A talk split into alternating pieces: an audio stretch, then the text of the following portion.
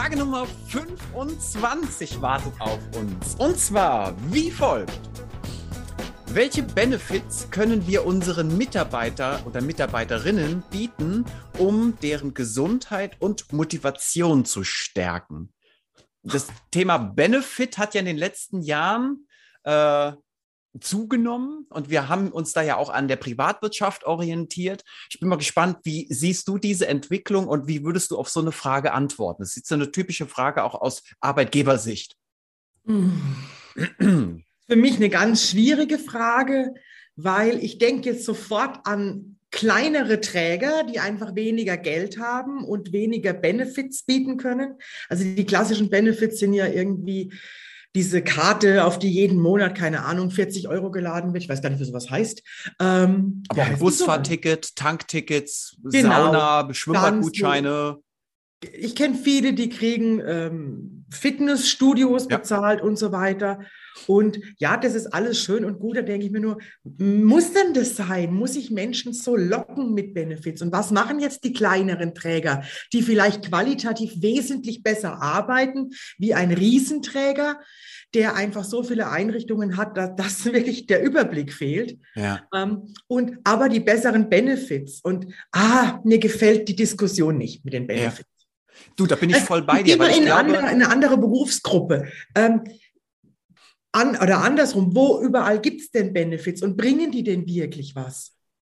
Ja, da gibt's tolle Studien auch aus den USA, wenn es darum geht, ne? Stelle ich einfach meinen Leuten ein Fitnessstudio äh, zur Verfügung und wird dann die Arbeit wirklich besser? Sind die Leute Jetzt loyaler? Ist, ich kenne da keine Studie, habe ich mich auch noch nie groß mit die beschäftigt. gibt es und die sind teilweise erschreckend und verblüffend.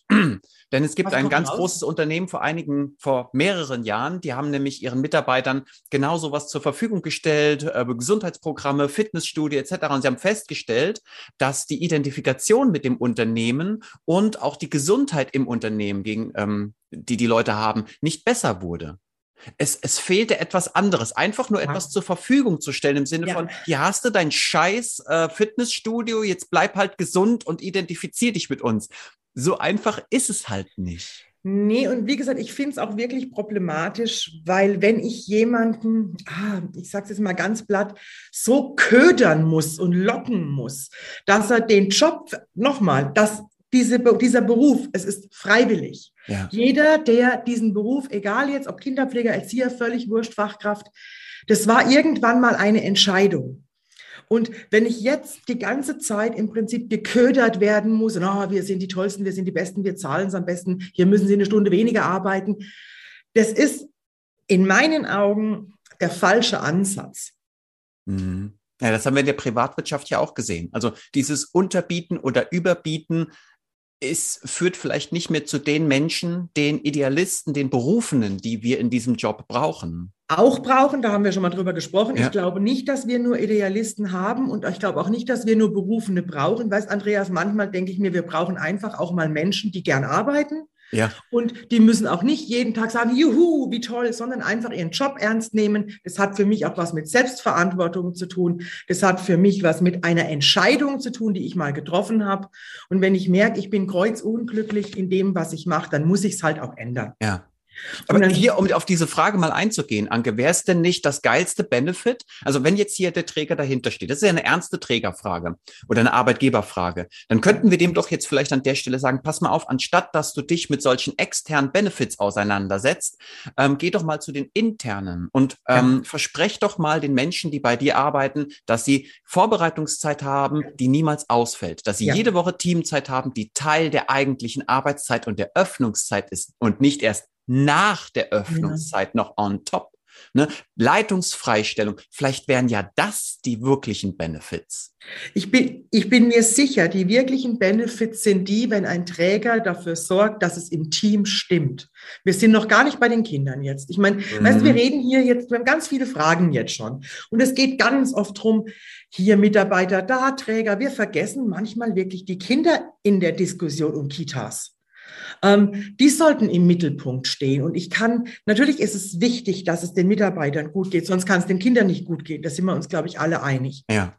Ähm, nur es geht auch nicht nur um Träger, die liefern müssen. Es geht auch um Mitarbeiter, die liefern müssen. Und ja. ich kenne schon auch, da mache ich mir jetzt wieder keine Freunde mehr. ähm, raus, raus. Nein, aber das, das, da geht es gar nicht auch um raus, das ist wirklich meine, es ist meine tiefste Überzeugung. Es ist ein Geben und ein Nehmen. Und ich kann mich auch als Mitarbeiter, auch jetzt, wo wirklich in der Branche, ich kann hingehen, wo ich will, ich werde überall begrüßt. Sie schmeißen die Rosenblätter auf die in Flur, dass, damit ich komme.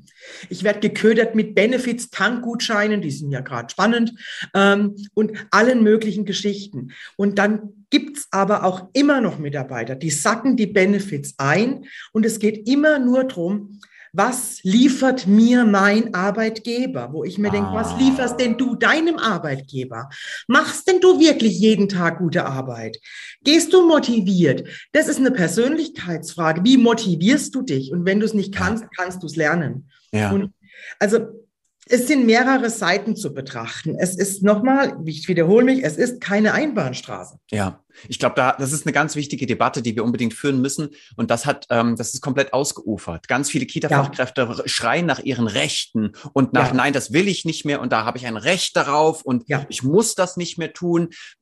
Ja, und gleichzeitig, wie du sagst, der, auf der anderen Seite der Medaille stehen halt deine Pflichten. Verdammt ja. noch mal, mach deinen Job und mach ihn gut. Ja. ja. Und was ja. tust du da überhaupt? Aber gut, das ist dann nochmal eine andere Frage. Hier. Das ist aber eine wichtige, das ist eine, das ist eine ganz wichtige Frage, Andreas. Und die wird nicht sehr oft gestellt. Vielleicht stellen wir sie uns gleich nochmal nach den Fragen. Oder sie kommt hier vor. Kann ja sein, auf dem Zettel. Vielleicht steht sie mit drauf. Wenn nicht, fügen wir sie am Ende vielleicht nochmal mit okay. ein. Ich mache mir mal einen Vermerk. Na, wir haben ja jetzt schon drüber geredet. Jetzt mach einfach weiter. Ja, genau. Frage Nummer 26. Was halten Sie aus Trägersicht wahrscheinlich wieder. Was halten Sie von leistungsbezogener Bezahlung? Zum hm. Beispiel, jeder bekommt ein Grundeinkommen von 3000 Euro, also die Kita-Fachkraft, und wer mehr leistet, der bekommt auch mehr. Was hältst du von leistungsorientierter Bezahlung? Prinzip, ja, ein halt Beispiel wäre, dass man halt ein Grundeinkommen macht von 3000 Euro und da kann man nicht drunter fallen, aber man kann drüber gehen, indem man einfach mehr leistet. Mhm. Halte ich sehr viel davon. Jetzt kommt mein großes Aber. Ich muss es individuell betrachten. Ähm, und ich muss die Leistung am Menschen selbst messen, von wegen, wer verbessert sich, wie mit Kindern eben auch. Mhm. Ich kann nicht Mitarbeiter untereinander vergleichen, sondern ich muss den Menschen mit sich selbst vergleichen. Und wenn ich zum Beispiel jemanden habe, der nie eine Fortbildung gemacht hat oder immer nur Schiffchen bauen mit Rindenmulch ähm, und dann kriegt er zum Beispiel keinen Bonus. Und wenn der sich aber raustraut und sagt, ich mache jetzt mal Entwicklungspsychologie, ich mache Persönlichkeitsentwicklung, dann kann ich den nicht mit Menschen vergleichen, die das schon seit zehn Jahren machen, sondern er kriegt dafür praktisch Anerkennung, wichtig, nicht Belohnung, Anerkennung, ähm, dafür, dass er sich in seinem Leben ein Stück weiter hinauswagt. Oh, Anke, geht das aber nur, das geht doch eigentlich nur, wenn wir einen Leistungsmaßstab haben. Also einen Maßstab, auf den ja. wir uns alle treffen. Und dann kann der eine zwar langsamer wachsen als der andere, ja. aber er muss ja schon auf diesem Leistungslevel sein. Wir müssten ja dann eigentlich, wenn wir es so machen wollen, wie du es gerade gesagt hast, müssten wir schon ein Leistungslevel haben, mit dem wir alle beginnen. Weil haben ansonsten ist hier einer da unten und kriegt dann mehr Geld, wo der andere schon hier ist. Das fände hm. ich unfair. Also ich, wir haben doch ein Leistungslevel. Wir haben doch sowas wie, ja, sollten wir haben. Äh, ich kenne sorry, aber, fast keine Kita, die ein Leistungslevel definiert hat, also verschriftlicht oder visualisiert hat, wo jeder okay. weiß, das ist die Vorgabe für jeden, der hier Teil des Teams sein will. Ich nenne es Konzeption. ja, das ist. Ja. das ist bei den meisten hübsch niedergeschrieben. Ja, aber wer lebt halt das schon wirklich? Und wer, ähm, wer geht in die Konsequenz, wenn er es nicht lebt? Ja, aber das ist dann der erste Schritt, Andreas. Und das ist eine, Leist eine Leitungsaufgabe und natürlich auch eine Trägervorgabe in dem Moment. Eine Konzeption ist der Maßstab nach der Konzept, das ist nicht irgendein Papierchen, das da rumliegt. Und ich meine, solange irgendwelche Konzeptionen aus dem Internet kopiert werden und die Leitung vorgibt und die wird nicht ja. mit dem Team erarbeitet, dann ist es das nicht. Aber eigentlich ist die Konzeption der Level oder das Level, an dem sich die Menschen orientieren sollten.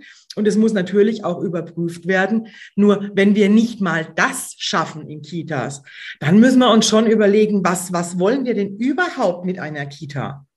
Also wenn die Konzeption nicht der Maßstab ist, wir haben ja auch noch die ganzen Qualitäts, ähm, Quali, wie heißen sie denn? Qualitäts, die ganzen Zirkel und Qualitätsbeauftragte und es wird intern evaluiert und extern evaluiert. Ähm, je nach Bundesland natürlich wieder anders. Ne? Ja. Es gibt ja Einrichtungen, die dürfen intern evaluieren. Und ich meine, also wenn ich nicht evaluiere, schreibe ich natürlich nicht drauf, von wegen Ballmann mies. Ne? Also Du übrigens mit diesen rauskopierten Konzepten, das habe ich auch ganz oft in den Kitas mit Schutzkonzepten oder ja. auch Notfallplänen. Da wird überhaupt nichts mit den Leuten, die es betrifft, ja. gemeinsam erarbeitet, sondern da wird einfach irgendwas Seltsames vorgegeben, was oft auch gar nicht greifbar ist, sowas idealisiert utopisches, wobei wir ja. beide ja Idealisten sind. Aber wenn es halt nicht greifbar ist, nicht nutzbar, nicht umsetzbar, wir brauchen beides. Halt wir Sinn. brauchen genau, wir brauchen beides. Wir brauchen Schutzkonzept, momentan mal ein Reizthema weil die sind jetzt verpflichtend und die jetzt, jetzt haben wir da, wir hatten da nicht schon eine Frage dazu. Nicht, ja, wir, wir haben mal schon drüber gesprochen, dass das ähm, gerade, ähm, aber wir, wir hatten eher intern darüber gesprochen. Wir haben das okay. nicht so, ich, in diesem Setting besprochen. Also haben wir privat telefoniert. Das haben wir, haben wir privat gemacht, Anke. Gut, also dann hochoffiziell. Schutzkonzepte sind wahnsinnig wichtig. Die ganzen kleinen Schutzkonzepte, wo, sie auch, wo es um sexualisierte Gewalt geht, sind viel zu klein. Wir brauchen ein Kinderrechtsschutzkonzept. Ja. Die müssen natürlich mit einem Team gemeinsam erarbeitet werden und wir brauchen zwei Ebenen. Wir brauchen die ideelle Ebene und dann brauchen wir einfach ganz klar Handlungsanweisungen. Was tue ich, wenn? Wenn ja. A passiert, was ist dann B? Ja. Ähm, so richtig praktisch. Ähm, das Ganze muss diskutiert und eventuell auch geübt werden. Und es muss vor allem auch beobachtet werden, ob denn das Schutzkonzept wirklich greift. Ja. Ich muss es immer wieder überarbeiten. Und das ist momentan so ein Reizthema für mich, weil das sind im letzten Jahr bergeweise Fort- und Weiterbildung aus dem Boden geschossen. Schutzkonzept in einem Tag, in zwei Tagen, in drei Tagen. Ein Schutzkonzept dauert Monate und Jahre, bis es steht. Und das sind ganz, da muss ich mich mit jedem Thema auseinandersetzen. Ich muss mich mhm. überhaupt mal auseinandersetzen mit solchen abstrakten Dingen. Was ist überhaupt Gewalt? Wo beginnt Gewalt? Was ist Macht? Wie teile ich Macht? Will ich meine Macht überhaupt teilen? Achtung, und kann ich's? Hab genau, bin ich überhaupt in der Lage dazu? Genau. Ja, aufgrund meiner eigenen Prägung. Ey, da Richtig. bin ich so bei dir, Anke. Genau. Und Schutzkonzept hat wahnsinnig viel mit Persönlichkeitsentwicklung und Reflexion ja. zu tun. Beim Schutzkonzept brauche ich Biografiearbeit, da komme ich an meine eigenen wunden Punkte. Und das ist nicht mal schnell in drei Tagen und dann steht's. Ja. Und dann, dann haben wir, das ist dann wie bei Konzeptionen, ne? dann liegt es schön rum oder ja. kriegt, wenn es Glück hat, noch einen hübschen Ordner. Ja. Ähm, eine Sache will ich dazu sagen, weil ja. es so wichtig ist. Denn wir hatten das hier schon mal in der Frage. Da ging es auch um das biografische Arbeiten. Da wurde die Frage gestellt, weißt du noch, von einer Kollegin, die sagte, ja, meine ja. Leitung erwartet das, äh, muss ich das überhaupt? Und ja. jetzt merkt ihr doch, Leute, um ein Schutzkonzept leben zu können, ja. kann ich, ist das, ist die erste Aufgabe, in meine eigene Vergangenheit zu gehen, dann in meine Gegenwart und, und die Zukunft zu schauen. Wenn ich mich da rausziehe aus diesem biografischen Prozess, diesem Prozess der Persönlichkeitsentwicklung, dann bin ich nicht in der Lage, ein Schutzkonzept nicht nur zu entwickeln, sondern zu leben. Ergo bin ich nicht in der Lage, diesen Job zu machen. Punkt. Der, genau das ist der Punkt. Lassen wir die Schutzkonzepte, die sind jetzt neu, ne? Die sind jetzt neu, ja. weil es ist jetzt endlich an die Öffentlichkeit gedrungen, dass Dank nicht dir. immer alles schön ist in Kitas. Wer hat denn das nur gemacht? ähm, und ähm, ich brauche um mit Kindern zu arbeiten, muss ich reflektieren, um professionell mit Kindern zu arbeiten. Sonst also sonst brauchen wir doch gar keine Fachkräfte und keine Erzieher, wenn es doch jeder kann. Ja. Es ist eine ganz andere Nummer jetzt wieder. Ja. Es geht um Bildung und Betreuung und es reicht nicht nur zu gucken, ob alles okay ist im Zimmer. Genau, ja. Eine, eine ne Kollegin sagte mal so schön, bei den Schulen ist es, da wird oft gesagt, wenn die Eltern gefragt werden, so, wie ist das denn mit der Schule und dein Kind und sowas, ja, das, das, das ist schon okay. Und nach der Schule geht's ja dann, also es muss die Schulzeit überstehen und dann kommt die Ausbildung, das Studium oder was auch immer. Wo ich mir mhm. denke, okay, das ist der Maßstab, zu mhm. überleben es gerade genau. so zu schaffen. Aber du, lass uns mal den Bogen noch mal kurz zu der Frage mit dem ähm, leistungsorientierte Bezahlung. Kannst du mir noch mal ganz kurz aus deiner Sicht sagen, wo, warum glaubst du, tun sich so viele Kolleginnen und Kollegen schwer damit, gerade im sozialen Bereich, gerade in der Kita-Szene? Und diese Frage stelle ich oft in Teams. Und wir mhm. haben mindestens 50 Prozent, die dagegen sind und 50, die dafür sind. Was ist mit denen, die dagegen sind? Wovor haben naja, die Angst? Vielleicht ist es ein gewisses Konkurrenzdenken und vielleicht ist es aber auch Angst, dass man nicht genug leisten kann. Weil Leistung ist ja oft mit Druck verbunden. Ja. Und dann kommen Vergleiche und vielleicht bin ich nicht so gut wie. Nur mein Ansatz ist ja nicht, ich vergleiche mich mit einem anderen Menschen, sondern ich vergleiche mich mit mir, mit meinem Wachstum. Und das finde ich ganz wichtig. Also diesen Vergleich mit anderen, den finde ich wirklich problematisch. Ähm, weil da gibt's einfach, hat jeder wieder andere Voraussetzungen. Und wenn ich jetzt, ist immer wieder beim biografischen Arbeiten, wenn ja. ich jetzt gelernt habe, wie ich lerne, kann ich es halt ganz leicht. Ja. Ähm, Komme ich aber aus einem, sagen wir mal, bildungsfernen Haushalt, und weiß gar nicht, wie Selbstbildung funktioniert und dass sie funktioniert. Und das, dann weiß ich auch gar nicht, dass YouTube ach, bergeweise ähm, Bildungsmöglichkeiten hat. Ne? Dann gucke ich mir halt nur Liedchen an. Ähm, also ich finde, ganz wichtig, und ich definiere Leistung auch als was sehr, sehr Positives, nämlich als Entwicklung. Ja, und wie du sagst, es geht ja auch um die Kinder. Also meine Leistung, die ja. ich da bringe, die bringe ich ja de facto nicht nur für mich und meinen Selbstwert, sondern auch für die Kinder. Das ist der Grund, warum ich diesen Beruf ausübe, wenn ich ihn ausübe. Also und müsste es ja kein Problem sein, dass wir uns diesem Leistungsthema mal stellen, weil damit bewegen wir ja etwas, was wir im Prinzip ja wollen. Deswegen haben wir uns ja für diesen Beruf entschieden. Und auch wieder definieren, was bedeutet Leistung für uns. Da geht es ja. nicht um höher, schneller, weiter, da geht es um tiefer und breiter. Ja. Und ich denke, für euch da draußen, ihr könnt ja mal mit zwei Dingen anfangen. Ihr könnt einfach mal einen Leistungsmaßstab entwickeln, der für alle gilt und da mal jeden Bereich definieren, was muss ich genau tun, um auf diesem Maßstab zu arbeiten und nicht darunter, auch mal darum sprechen, was wäre denn darunter, damit wir mal auch verstehen, was ist die Leistung, die wir hier nicht mehr haben wollen. Mhm. Und wenn ihr das habt, dann geht in die persönliche Leistung. Wie Anke das ja, schon gesagt hat, dann definiert jeder mal so seinen persönlichen Leistungsstandpunkt, also die Leistungsfähigkeit, eure Kompetenzen und die Leistungsbereitschaft. Ganz wichtig, Anke und ich hatten ja mal das Thema mit dem Beruf und privat ist eins, ist Lebenszeit, aber das ist für alle vielleicht nicht so. Die haben andere Prioritäten und die Leistungsbereitschaft ist gekoppelt an eure Prioritäten. Deswegen checkt das mal ab. Genau, und es geht vor allem, also wie gesagt, ich nochmal Konzeption und was ich oft mache mit Menschen, sogenannte Kompetenzraster, wo es um verschiedene Themen geht, zum Beispiel Thema Bindung, und dann müssen sie sich einschätzen, wo bin ich da? Bin ich auf einem Kennen-Niveau Niveau oder auf einem Können-Niveau ah, oder auf einem Beherrschen-Niveau? Und dann müssen sie gucken, von wegen, warum und woran würde es jemand von außen erkennen, dass ich da bin? Ja. Also es ist nicht so schwierig, das zu machen, aber das ist wie alles, was es ist wie Zumba. Man muss es halt machen. Ich mache es auch nicht. Ich gucke es an und denke mir, ich hm, könnte es machen. Das sind wir wieder beim Thema Sport Anke. Ja. Schnell weg vom Thema weg, Sport. Ja. Pass auf, Frage 27. Was genau sollte die Aufgabe einer Fachberatung oder Fachgebietsleitung sein? Spannend, cool, dass das mal gestellt wird, weil ich ja. finde, über Fachberatungen sprechen wir der Öffentlichkeit so gut wie gar nicht. Ja, ähm, ich habe eine, meine Traumvariante war, die Fachberatung oder Fachbereichsberatung kümmert sich um, Achtung, alle, um Träger, Leitung und Team. In der Praxis ist es leider so, ich kenne einige Fachberatungen, die haben deswegen gekündigt, weil es letztendlich war es immer eine Trägerberatung, aber die Mitarbeiter an der Basis, sage ich mal, wurden vergessen. Mhm. Auch da ist das Thema Zeit ähm, Wissen und Können, da halte ich mich jetzt mal zurück. Ich glaube, dass wir sehr, sehr gute, also die Fachberatungen, die ich persönlich kenne, on the top.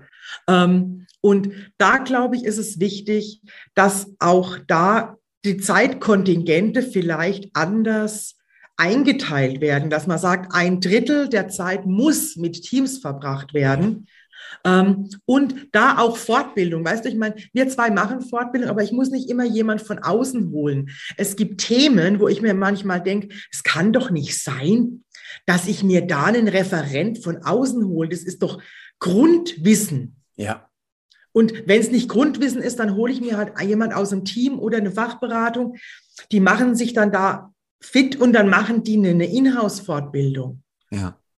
Also. Ich ja. glaube auch, wir müssen viel mehr mit internen Ressourcen arbeiten. Und ich glaube auch, bin da bei dir, die Fachberatung sollten wir mal von zwei, ähm, von zwei Blickwinkeln aus betrachten. Nämlich einmal, was ist denn Ihr Auftrag? Ne, und da bin ich ganz bei dir. Ihr Auftrag gilt gegenüber der Kita, damit dem Personal und den Kindern und den Eltern und aber auch als Bindeglied oder als Brücke zu dem Träger, zu Behörden, Vereinen, Institutionen, Verbänden etc. Aber um das leisten zu können, brauchen Sie nicht nur Kompetenzen, denn ich finde auch, ich kenne viele Fachberatungen, die haben Kompetenzen, Ja. aber wenn ich eine Fachberatung bin und habe 14 Kitas, äh, what the fuck? Also, hä? Wie soll das denn funktionieren? Kann nicht funktionieren. Ähm, 14 Kitas, überleg mal, wenn jetzt jede Kita kriegt zwei Inhouse-Fortbildungen pro Jahr, sind wir schon bei 28. Vor- und Nachbereitung ist schon durch. Ja, und dann hast du vielleicht 15 Leute pro Kita und jetzt kannst du dir rechnen, 14 mal äh, 15 Leute und, Ja. und dann äh, macht gar keinen Vielleicht Sinn. müsste man mehrere Ebenen, vielleicht müsste man auch bei äh, Fachberatungen äh, spezialisieren, welche die sich mit dem Träger, welche fürs Team und so weiter. Äh, ich bin übrigens der Meinung, wir brauchen zu, zusätzlich sowieso zu Fachberatungen, ähm, solange Leitungen noch so in die ganzen administrativen Dinge eingebunden sind ähm, und auch Leitungen, die keine ähm, Sekretärin sagt man immer, wie heißt denn das jetzt? Bürofachkraft oder so. Bürofachkraft. Ja. Ähm, da merkt man mein Alter, gell? Ähm, ähm, die keine Bürofachkraft haben, dann ist die Zeit auch oft nicht da, wo die Leitung als Coach arbeiten kann mit den Mitarbeitern und regelmäßig auch dann zum Beispiel in die Gruppen geht und so weiter. Also da, es, es wäre schon viel zu machen und es wäre gar nicht so schwierig. Ne? Ja, es ist natürlich auch wieder die Personalfrage. Übrigens an der Stelle, was mir halt auch auffällt, äh, viele Kita-Träger haben dann für ihre Kitas oft nur eine Fachberatung oder die ist auch extern eingekauft. Das machen ja auch viele. Das heißt, die Mhm. haben intern gar keine, besetzen die Stelle gar nicht, sondern machen das extern. Und gerade die internen, die nur eine Stelle besetzen, und wenn diese Fachberatung oft auch wieder Frauen, und natürlich werden diese Frauen schwanger, also nicht nur, dass sie auch krank werden können oder in den Urlaub fahren, die werden halt auch schwanger, das ist auch gut so. Und ähm, dann, dann sind die weg. Und dann hast du mal Wochen oder Monate lang niemanden auf diesem Ja. Posten. Und dass das dann irgendwann kollabiert, ist ja klar, oder? Ja, und ich brauche halt mehrere. Genau. Also, liebe Kita-Träger, Stell- braucht stellt halt mehrere ein. Also wir können doch jetzt nicht sagen, von wegen, weil Frauen schwanger werden, können wir die Stellen nicht mehr besetzen, weil dann sind die weg. Äh, geht nicht, geht Ja. gar nicht, Andreas. Und liebe Kita-Träger, ihr wisst ja, Anke und ich, wir sind große Fans von Verantwortung. Ja, und das heißt, ähm, wenn ihr Kita-Träger sein wollt, das dürfte ja freiwillig sein, weil wir sind ja Menschen. Menschen, ne? Kita-Träger bestehen aus Menschen und ihr dürft ja freiwillig tun, was ihr tut. Und wenn ihr keine guten Bedingungen schaffen könnt, aber trotzdem weitermacht, ist es wichtig, dass ihr wisst, dass ihr dazu beitragt, dass dieses System nicht gesund werden kann, sondern weiterhin krankt und weiterhin schwelt. Und sich spalten wird. Das Und ist meine, ja, es da bin ich mir zum begonnen. Beispiel, ich bin mir sehr sicher, es wird in den nächsten paar Jahren, das wird jetzt relativ schnell gehen, ähm, weil der Ja. Personalmangel wird ja logischerweise durch den Ganztag, kann ja erstmal nur mehr werden, so Ja. schnell kann man ja gar nicht produzieren. Ähm, das heißt, der Druck wird größer. Was passiert, wenn der Druck wächst? Es platzt. Ja. Ähm, und es wird in absehbarer Zeit wird es Träger geben, die achten wahnsinnig auf Qualität, die werden jetzt erstmal investieren, die werden die Teams sortieren. Ähm, und dann wird sich das relativ schnell rumsprechen. Yep. Wo stabile Teams sind, es wird sich rumsprechen, wo Schutzkonzepte wirklich gelebt werden. Ich kriege das mit in, in, in, den, in den Fortbildungen, die ich mache, wo wirklich schon von wegen, du komm doch zu uns, wir haben eine super Leitung, wir haben einen tollen Träger und es geht nie um Benefits, nie. Ja. Ähm, es geht immer nur um, wir sind ein tolles Team und die werben sich jetzt, und das passiert jetzt, die werben sich jetzt gegenseitig ab. Und zwar, wenn die Mitarbeiter sagen, und genau, ah, ich drehe es mal schnell um, weißt du, was viel krasser ist? Von wegen, wir haben auch Personalmangel, aber ich bin gerade auf der Suche, ich bin eh schon am Kündigen. Zu uns brauchst du nicht, das sind Scheißträger, ja. die Leitung ist total asslig. Ähm, ja, und das wird jetzt passieren auf dem Arbeitsmarkt. Ja. Und wir werden dadurch, und das ist bitter, ich glaube, wir kriegen so eine Zweiklassengesellschaft in den Kitas, wie wir es auch in Schulen haben. Ich befürchte es fast auch. Und ich, ich, ich sehe ja. schon, dass es, es hat schon seit Jahren beginnt, es, es ja. fängt schon, hat schon vor Jahren angefangen. Ich habe auch schon vor Jahren, ich glaube du auch, darauf hingewiesen, dass es ganz heikel ist und dass wir uns unbedingt mit der Qualität befassen müssen und nicht ja. immer mit externen Faktoren, sondern mit den internen Ressourcen. Ja. Und wir sehen es ja auch durch Social Media und durch das Internet. Genau. Die Leute teilen sich mit. Sie sagen, dieser Träger ist scheiße, geh da bloß nicht hin. Und dann ist sehen das von heute auf morgen tausende Menschen. Wir haben Kununu, das ist nur ein Portal, wo wir Arbeitgeber bewerten. Und da gibt es Arbeitgeberträger, die kriegen ihr Fett so richtig weg.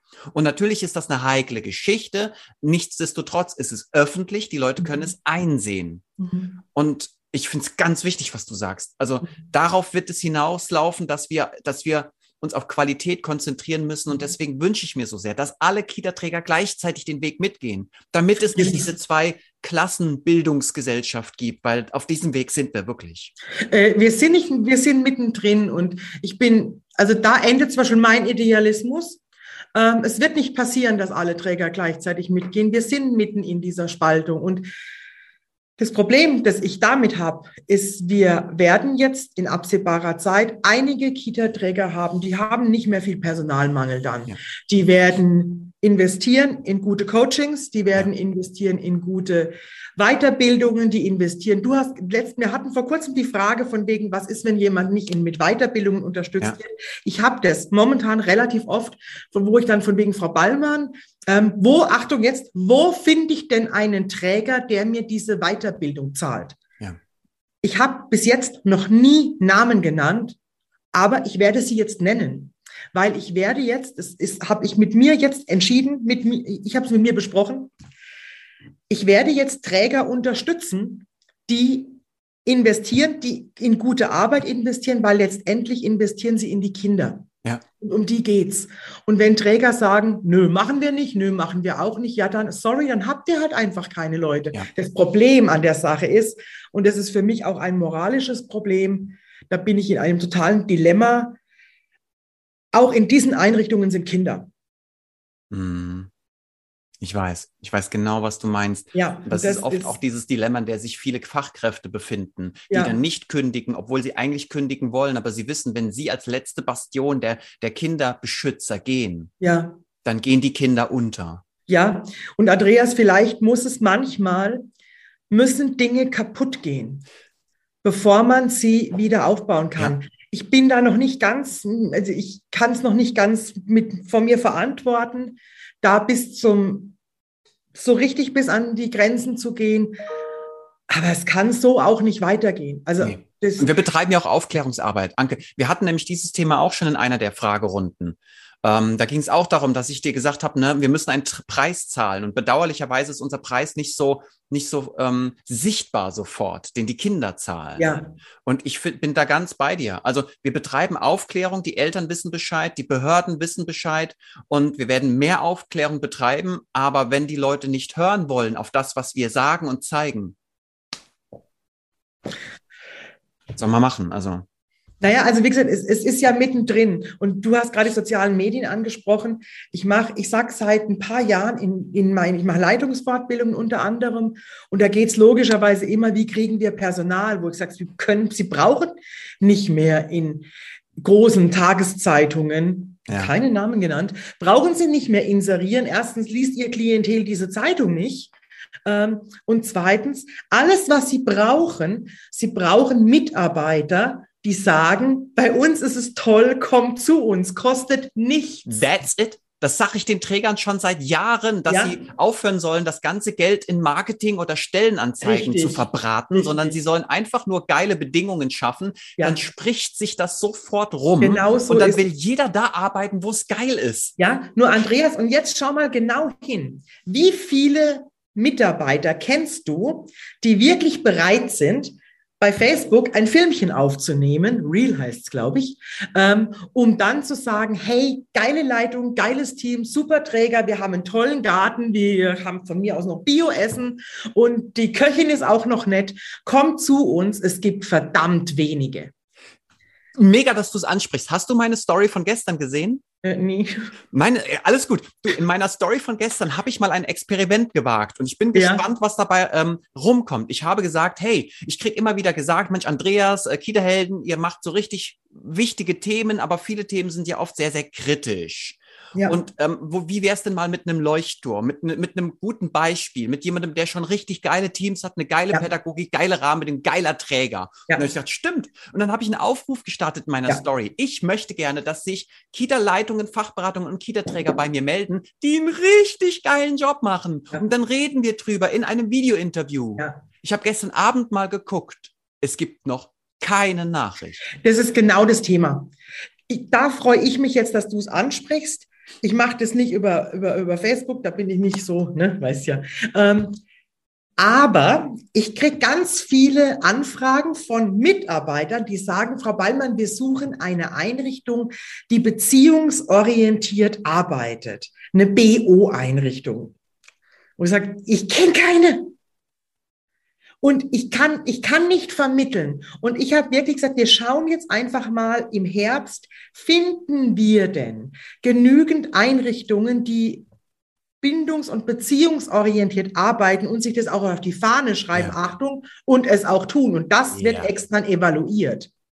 Sehr gut. Ja. Und dann kann man nämlich da eine Plattform schaffen, wo ich sage, dann kommen die Guten zu den Guten. Ja. Und ich weiß, das ist eine Spaltung, aber wir, wir können doch nicht alle opfern. Ich bin bei dir. Ich bin, ich komme sofort zu dir. Lass ich arbeite machen. an dem Projekt schon du seit hast, zwei Jahren. Ja, ja also ich sammle gerade Kita-Träger und habe ja. auch für mich schon ähm, Kriterien erstellt, mit denen ich Kita-Träger und deren Professionalität oder Kompetenzen, Qualitäten bewerte. Und ich bin ganz bei dir, Anke, lass es uns gemeinsam tun. Ja, lass, lass uns der uns Welt machen. erzählen von denen, die Bock haben und die ja. sich richtig Mühe geben und ja. die schwarzen Schafe, die einfach keinen Bock haben und sich keine Mühe geben. Ich bin dabei und unterstütze es. Ich kann technisch nicht umsetzen. Inhaltlich bin ich fit, aber technisch würde ich dann auf dich zurückkommen. Alles gut. Checken wir.